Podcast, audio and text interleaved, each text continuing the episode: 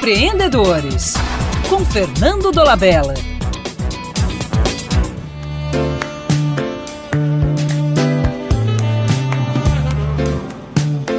Na vida do empreendedor, as mudanças são a rotina.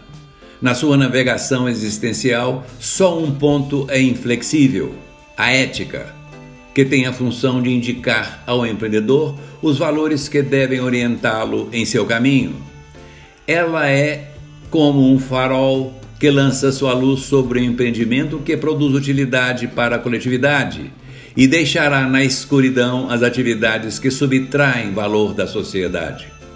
O ouvinte dirá, talvez, que tal farol não existe, ou que sua luz é tão móvel e inconstante que não pode servir como guia.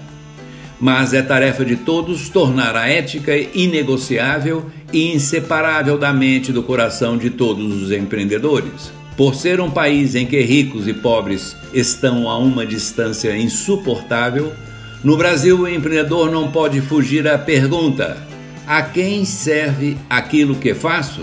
A minha proposta é que o empreendedorismo deve ser, antes de tudo, a principal arma de combate à pobreza. Não basta gerar riqueza, devemos aprender a distribuí-la. Afinal, um país só é digno quando a extrema pobreza for eliminada.